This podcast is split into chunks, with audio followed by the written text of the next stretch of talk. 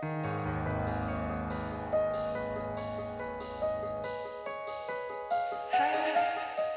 nombre es Mauricio Lechuga y te doy la bienvenida a Postmortem, un podcast donde te comparto las creepypastas y leyendas urbanas más famosas y perturbadoras que están en el fondo de Internet.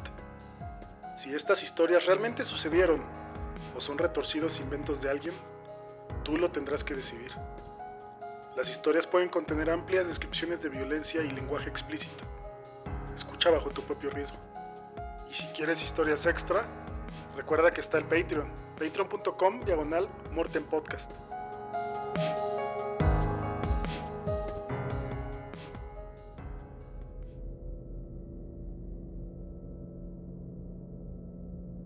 Reddit, gracias de nuevo por su apoyo.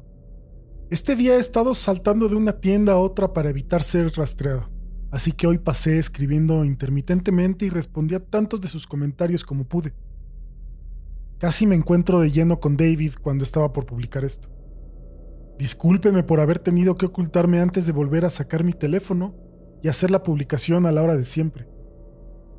Estoy muy apenado por la desaparición de esa quinta parte.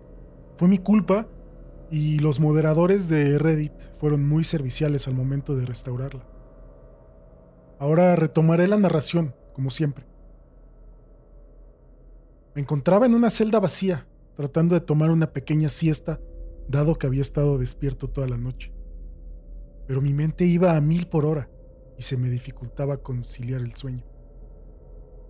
Continuaba ensayando lo que iba a decir una vez que Hernández finalmente viniera a recogerme. Habían vaciado mis bolsillos dentro de contenedores de evidencia, tomaron mis huellas digitales y un oficial se dirigía a revisar mi auto. No soy tonto. Sabía que la evidencia apuntaría a la policía a tres conclusiones. La primera, que estuve en el hogar de David recientemente. Después de todo, la información en la memoria USB que contenía los mensajes entre David y su cómplice había sido actualizada solo un día antes. La segunda, esa memoria USB los podía hacer creer que yo había secuestrado a Katie. Y tercera, que había robado las posesiones de David, incluyendo información médica confidencial. Seguía tratando de simular la conversación con Hernández. Esperaba que aconteciera de la misma forma en la que transcurría en mi cabeza. Me despertó un golpeteo ligero en las barras. Mis ojos se entreabrieron y vi a un hombre de traje parado ahí, acompañado por un oficial. Hola, me disculpo por despertarte. Mi nombre es Terry Jason, tu defensor público. ¿Podemos hablar? Sí, por supuesto, le dije mientras me sentaba. El oficial entró y me esposó. Ambos fuimos conducidos a la sala de interrogación en donde había conocido a Hernández por primera vez. Confío en que van a apagar las cámaras, le comentó al oficial. El policía asintió, removiendo a mis esposas, y cerró la puerta. Puedes llamarme Terry, dijo acercándose para estrechar mi mano. Nos sentamos el uno frente al otro con la mesa de por medio. Escuché un poco acerca de tu caso en un resumen del jefe de la estación. Mencionó sacando folders de un maletín. Es... Ah, es algo largo, le dije. Eso dicen.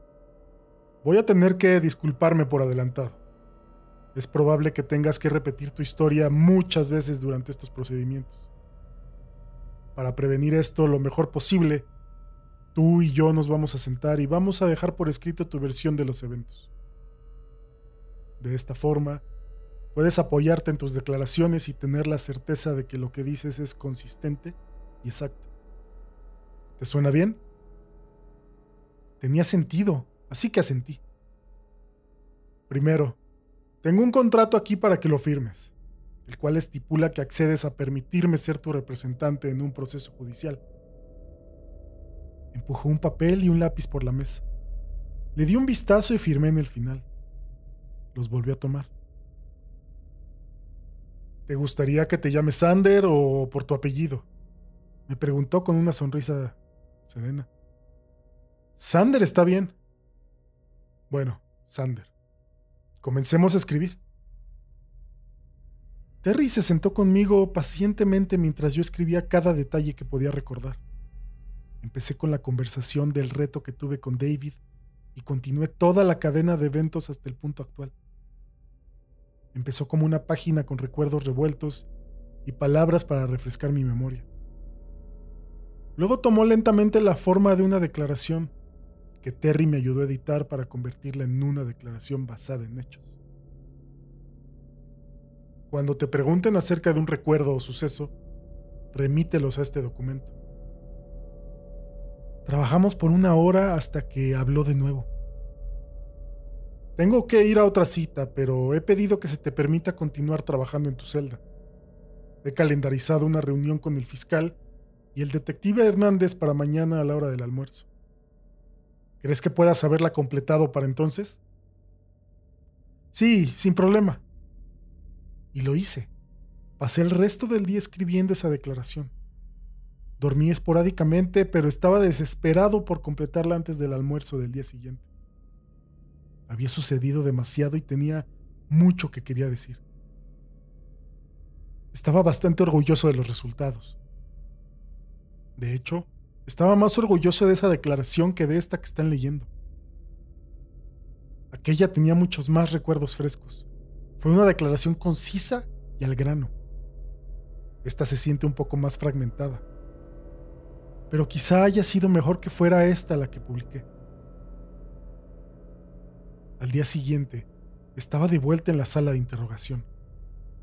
Terry estaba sentado a mi izquierda y Hernández estaba parado contra la puerta, viéndome fijamente con sus brazos cruzados. No podía leer su expresión.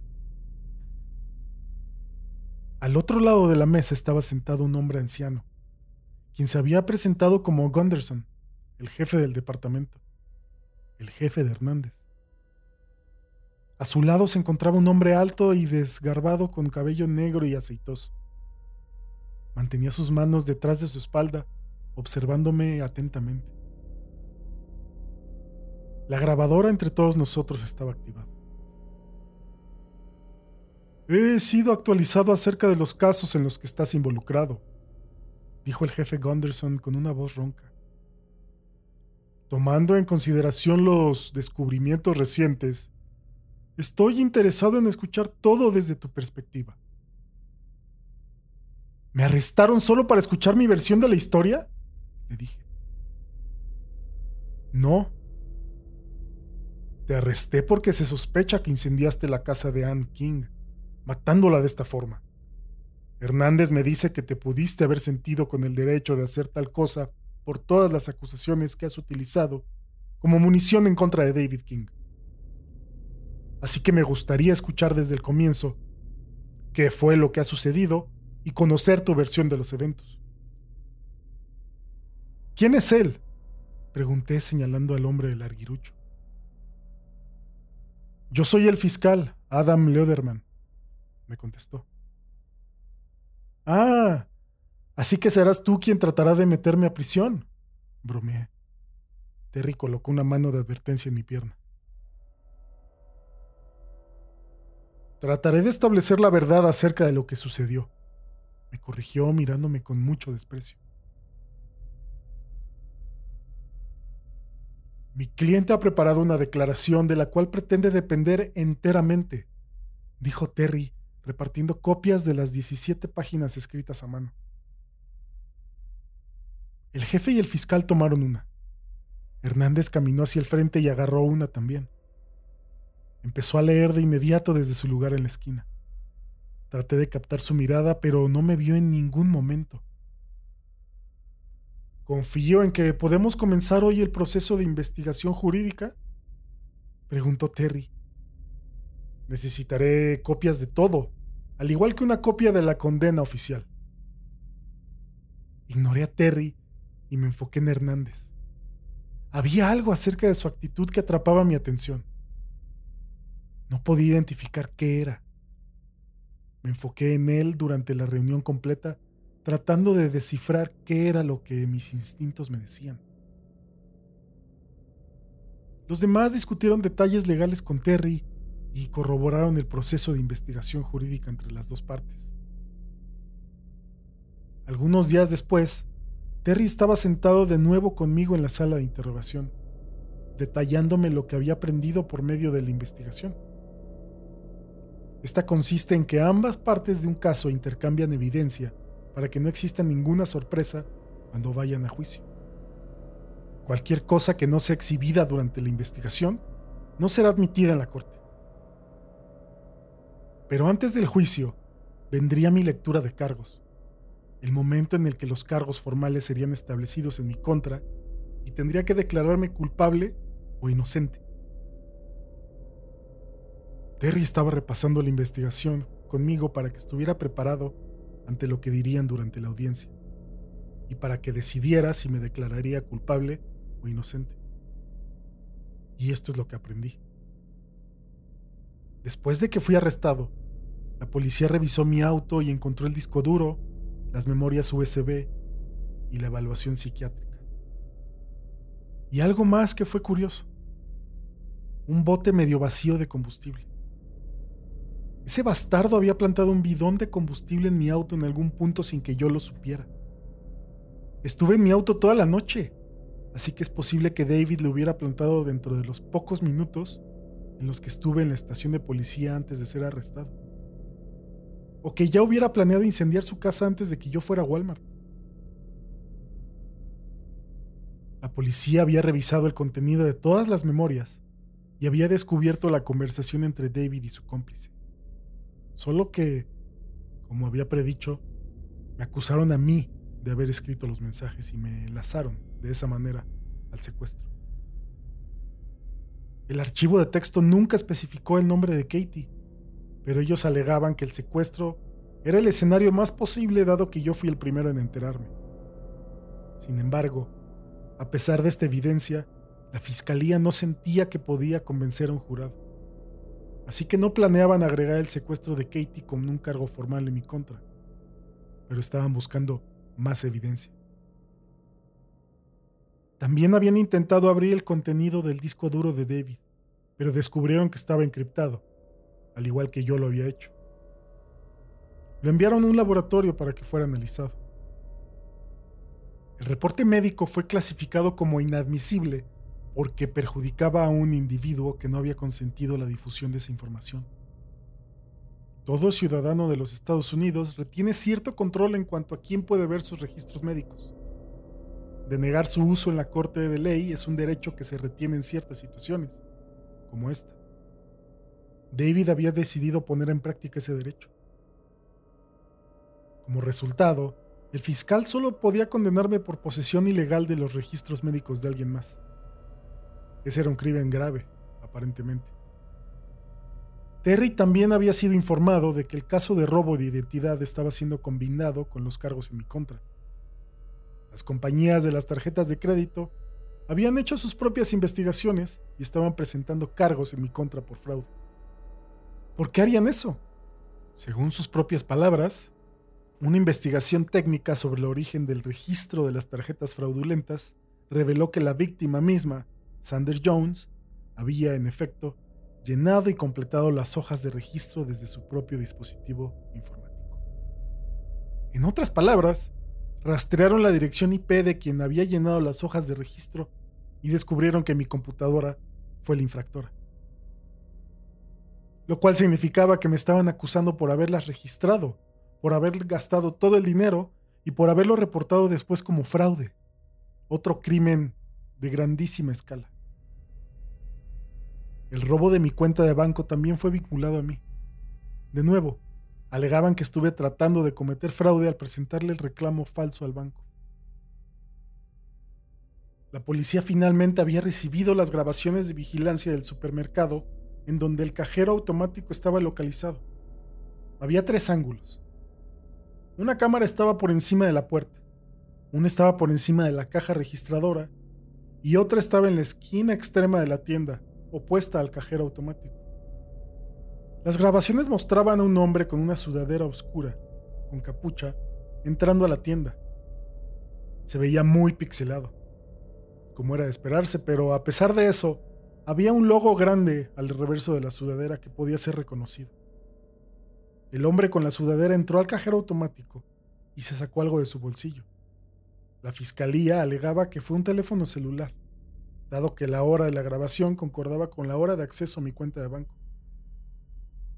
La figura encapuchada estuvo agachada por unos minutos antes de escribir en el cajero, bloqueando la pantalla con su cuerpo. El dinero salió, lo agarró y caminó hacia la puerta.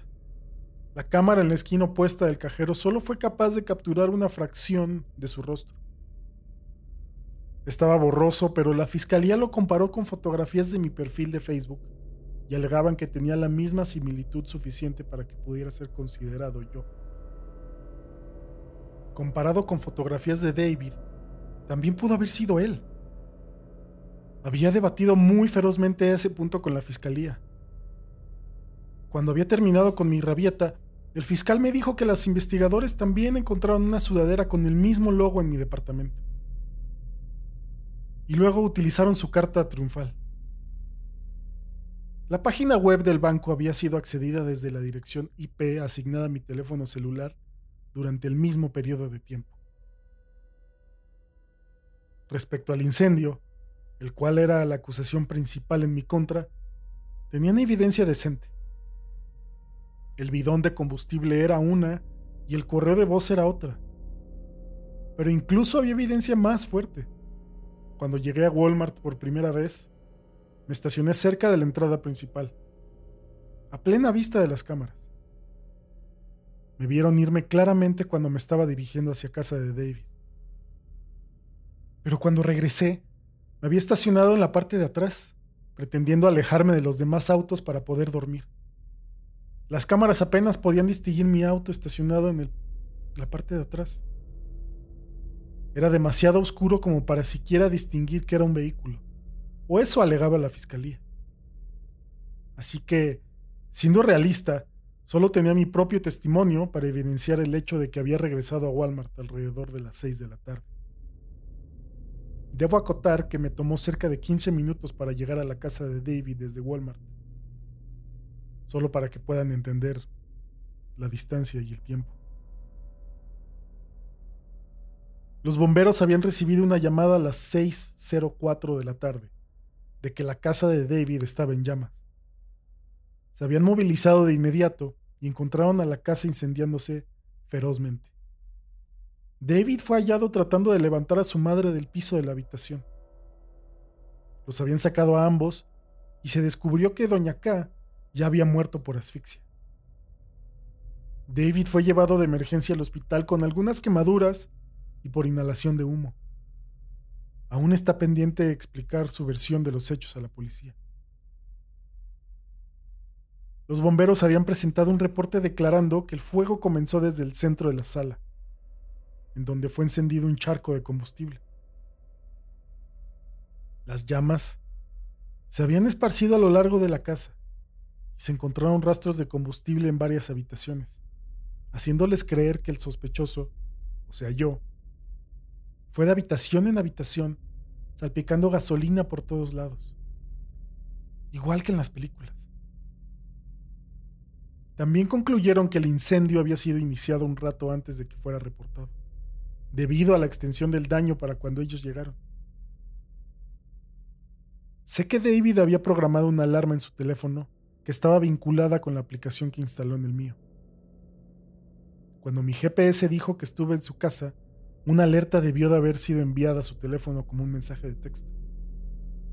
Solo puedo imaginar que se montó en su auto, abandonó su turno laboral y aceleró hasta su hogar. Creo que fue por eso que los plazos de tiempo son tan cercanos. Les estoy especificando a ustedes todos estos detalles para que puedan ver cuán descorazonado me sentía mientras estaba sentado en mi celda. Estuve ahí por dos semanas completas, en tanto las mismas acusaciones y evidencia eran reiteradas. En verdad empecé a simplemente darme por vencido.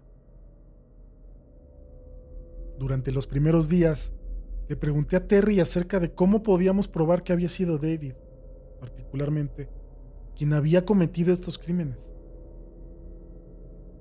Él frunció el ceño y me dijo que debería estar más preocupado por probar que yo era inocente y punto, no de echarle la culpa a alguien más.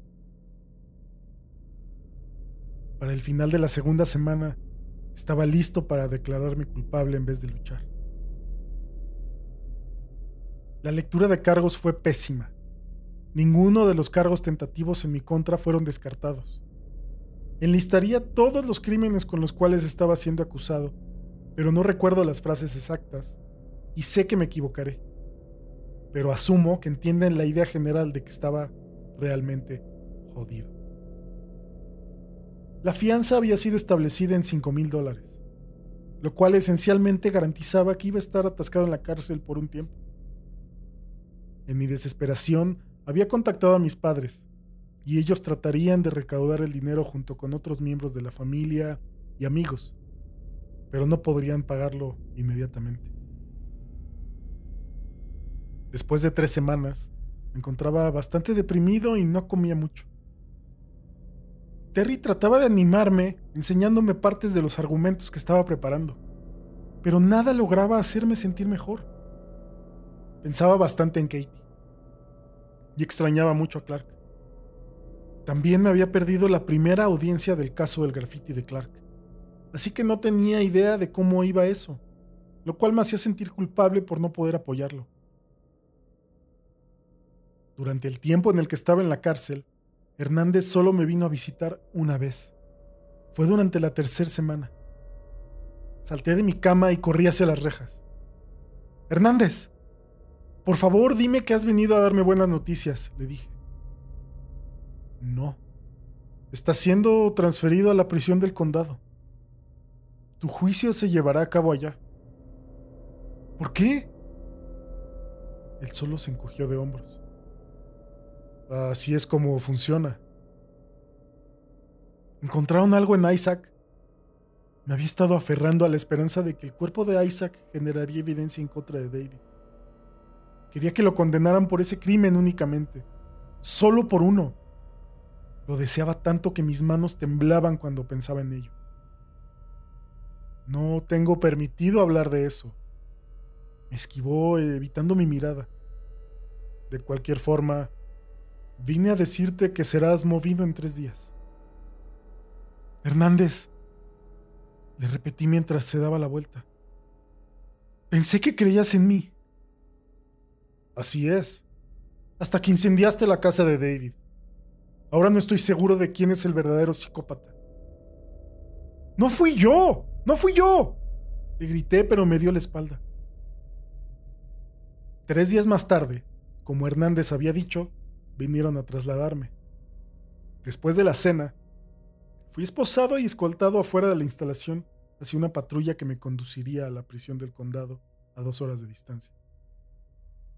Los dos oficiales que me llevaban fueron respetuosos conmigo, pero pusieron la radio a todo volumen tan pronto como íbamos por la carretera. Apenas podía escucharme pensar y estaba comenzando a sentirme muy frustrado. Siempre había detestado los viajes en auto sin mi propia música, y ahora estaba atascado en un recorrido de dos horas con mis manos esposadas y un radio zumbando música que no me gustaba. Llevábamos más o menos una hora y estaba listo para gritar. Miraba por la ventana, tratando de encontrar algo interesante en lo cual pudiera enfocar mi mente. Íbamos por una carretera de dos carriles sin ningún otro auto a la vista. Se estaba haciendo tarde, así que asumí que todos habían ido a sus casas por lo que quedaba del día. Mi vista de un lago agradable fue obstruida súbitamente por un camión gris.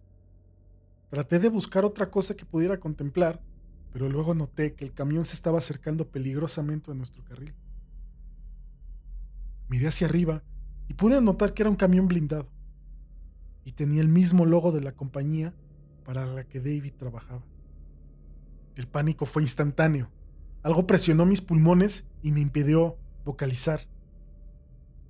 El camión se acercó lentamente a un costado de la patrulla hasta imponerse en contra de ella. Los policías gritaron el policía que estaba conduciendo pisó el freno y el otro dejó caer la radio que estaba tratando de alcanzar. La patrulla no desaceleró lo suficientemente rápido y el camión la sacó de la carretera. Me preparé para el impacto mientras caíamos por la pendiente de pasto. Nos estrellamos en un árbol. Mi cinturón me mantuvo en posición, pero mi cabeza se lastimó cuando rebotó contra el respaldo del asiento del conductor. Los dos policías estaban inconscientes, recostados en ángulos que se veían muy incómodos, y ninguno de ellos traía puesto su cinturón. Empecé a forcejear contra las esposas, tratando de alcanzar el botón para deshacer el cinturón de seguridad. Finalmente, logré alcanzar el botón rojo y lo presioné. Cuando me di la vuelta para escabullirme por el cinturón flojo, vi a David, maldito King, bajando por la pendiente hacia el auto. ¡Mierda, mierda, mierda! Maldije girándome para agarrar la manija de la puerta con mis manos esposadas. Y no tuve suerte. Las puertas estaban cerradas desde afuera para prevenir que los prisioneros salieran por su propia cuenta. David se acercó y se acercó hasta que estaba justo afuera del auto. Me lanzó una sonrisa de superioridad y abrió mi puerta. Traté de retroceder, pero me agarró del brazo y me tiró hacia afuera del auto. Caí en la tierra con un jadeo. Me senté y vi que su atención había regresado a la patrulla. Uno de los policías comenzaba a despertarse. David abrió la puerta del conductor y se sacó algo pequeño de su bolsillo. Con un movimiento rápido, apuñaló al policía en el cuello. Se salpicó de sangre y el policía empezó a gritar y a gorgotear, sosteniendo su cuello. Creo que yo también grité, pero honestamente no lo recuerdo. Cerró la puerta y rodeó el auto. Podía ver que el otro policía se estaba moviendo, pero no podía distinguir qué era lo que estaba haciendo. Aparentemente, trataba de agarrar su radio porque David se lo sacó de sus manos y la colocó en el techo del auto. Y luego lo apuñaló también. Los dos quedaron inconscientes en segundos. ¡No te levantes! me amenazó, caminando hacia mí. Obviamente ni me molesté en intentarlo. Caminó hacia donde yo estaba sentado y se puso detrás de mí. Traté de encararlo, pero me pateó ligeramente. Se arrodilló y lo sentí rasguñando el metal de mis esposas. Estaba muy confundido, pero me quedé sentado absolutamente inmóvil. Qué bueno verte otra vez, Sander, me dijo, caminando hasta estar parado frente a mí. Lo observé con temor verdadero. La totalidad de su actitud era diferente a la otra noche en la que nos habíamos hecho grafiti en su casa. Había cambiado. Cuando no le respondí, se rió. Estaba jugando con el objeto pequeño en sus manos enguantadas. Noté, a través de la sangre, que era una navaja esculpida crudamente, de más o menos el amplio y largo de un dedo. Te lo dije, no te voy a matar, Sander. De hecho, para variar, estoy aquí para ayudarte. ¿Qué significa... qué significa eso? Pregunté temblorosamente. ¿Recuerdas la noche en la que hiciste graffiti en mi casa? Te dije que consideraría darte algún consejo acerca de cómo tener éxito en nuestro juego.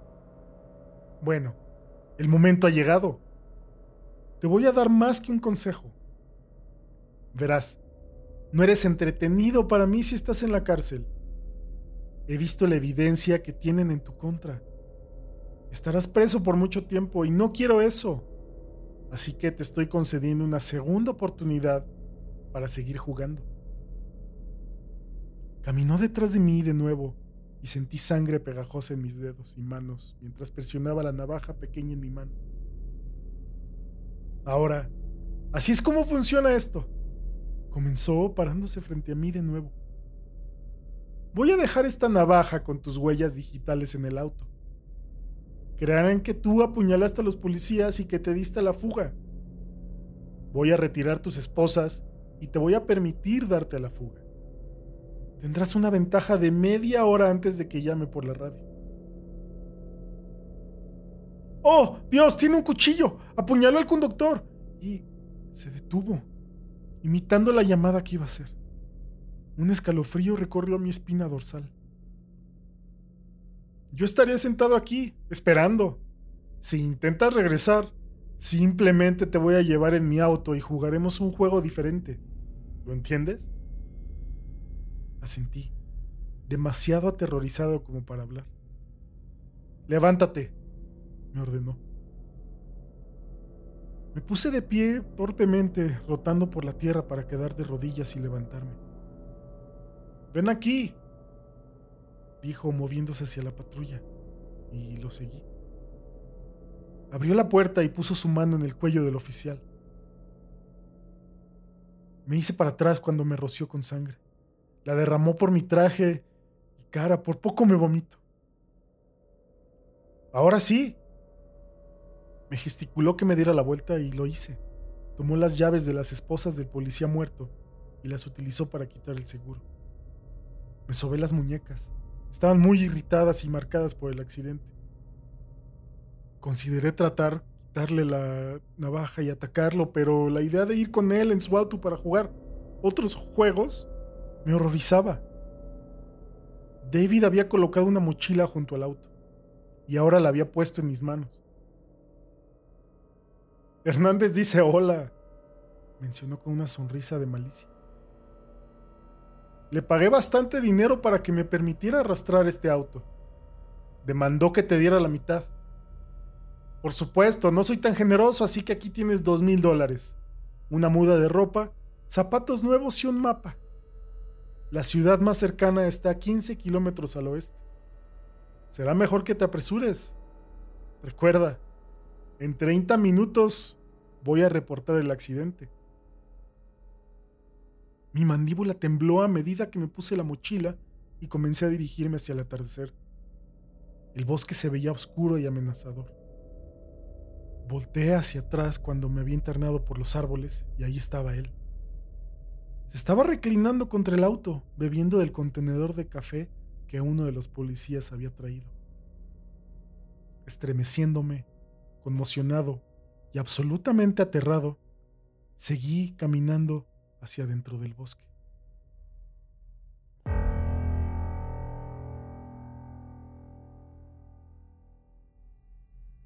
Esta historia continuará la próxima semana. Gracias por escuchar este cuarto capítulo. Sander tiene todas las de perder, al parecer. David cada vez se pone más agresivo y hasta el detective Hernández lo abandonó. ¿Qué pasará con nuestro protagonista? Acompáñame la próxima semana para saber. Si tienes alguna duda, comentario, sugerencia, me quisieras compartir alguna historia que te parece atractiva, no dudes en hacerlo. Me puedes encontrar en Morten Podcast, en las redes, y por ahí me puedes hacer llegar tus mensajes. También te recuerdo que en Patreon podrías eh, encontrar más historias exclusivas para la gente que me apoya a través de la plataforma. Y para no hacer esto mucho más largo, me despido y espero que nos escuchemos la próxima semana.